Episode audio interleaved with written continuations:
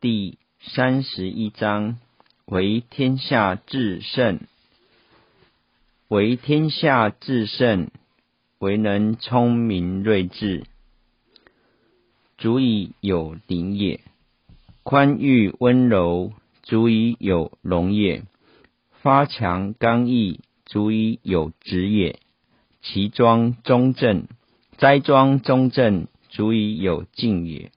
文理密察，足以有别也。普博渊泉而时出之，普博如天，渊泉如渊。现而明末不敬，言而明末不信，行而明末不悦，是以声名扬乎中国，扬溢乎中国，亦即蛮貊周。舟车所至，人力所通，天之所覆，地之所载，日月所照，双露所坠。凡有血气者，莫不尊亲，故曰配天。这一章主要阐述修道要由内而外，要修道至圣，修道配天。人本来承受于天天赋之性，所以奴家心法一开始由天命之谓性，率性之谓道，修道之谓教。讲到人间，从二十一章开始，一再以自成功夫不断的推展，依中庸心法来修，应该就要修道至圣。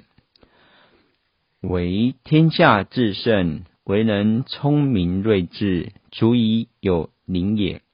至圣，最高无上的圣人。这里指至圣先师孔子也。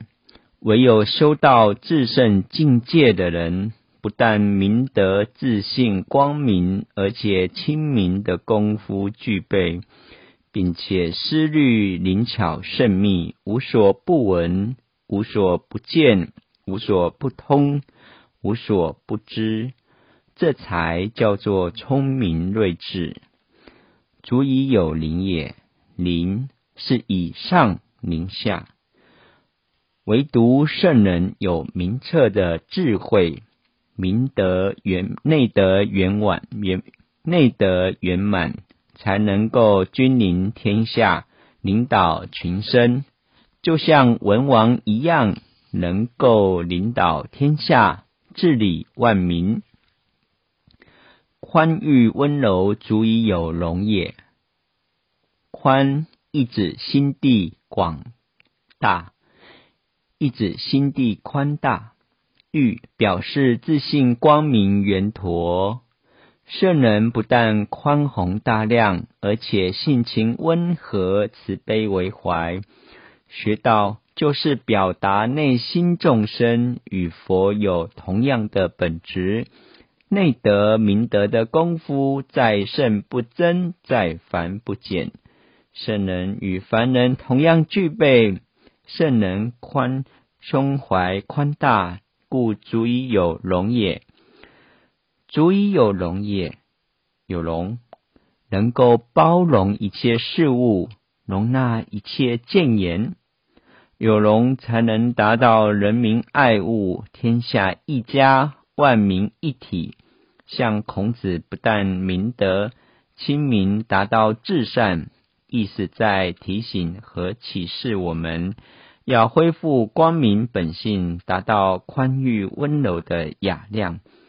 修道人如果没有雅量，没有宽宏的度量，如何去包容善恶和一切杂音呢？发强刚毅，足以有职也。发一指奋发，绝不半途而废；强一指自强不息。发强刚毅，这是义之德。我们求道的时候有利愿。修道所发的愿，应该是发而皆众结，这是义也。义是正正当当的行为，也可以说轰轰烈烈的牺牲，可以为道牺牲一切，亦是发而皆众结。强一指自强不息，我们所发的愿，要能自强不息，不能中断，永绝不移。如此，则能足以有直，直一指主宰，有坚定的信仰，有恒心毅力，这才能担任大事，行功立德，代天宣化。斋庄中正，足以有敬也。斋意指清心寡欲，心不贪求；庄一指仪态端庄严肃；中正一指心无私偏。斋庄中正是心理的意思。斋念斋是心无杂念。有人以为持斋就是吃素，这样的解释就太窄了。吃素若能成佛，请问牛羊骆驼一定能成佛？那么牛羊骆驼也是吃素，所以斋有更广的含义，是心无杂念。庄意指心正身修。例如，这个女孩很端庄，穿着又恰到好处，谈吐很有修养，举止动作很有重节，很端庄。这表示心正身修。我们修道要内心光明，举止不随便。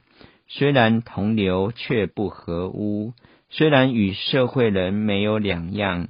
但是很守规矩，不随便，足以有敬也。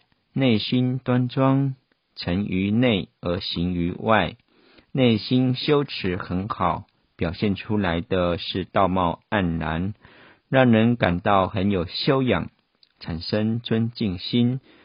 不用介绍自己，让人觉得很有涵养。文质彬彬，就是一个君子。修道人外表内心一致，跟他亲近不会厌恶，更因为他的德化而使人更加的恭敬。文理密察是以有别也。文意指五常之德，理意指条理井然。文理密察是智之德。修道君子表现在外的气质。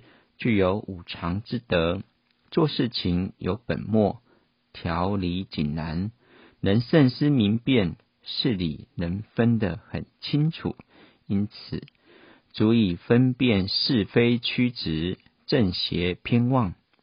以上所言，圣仁义礼智五种德性能够具备而内外圆满，自信自然光明。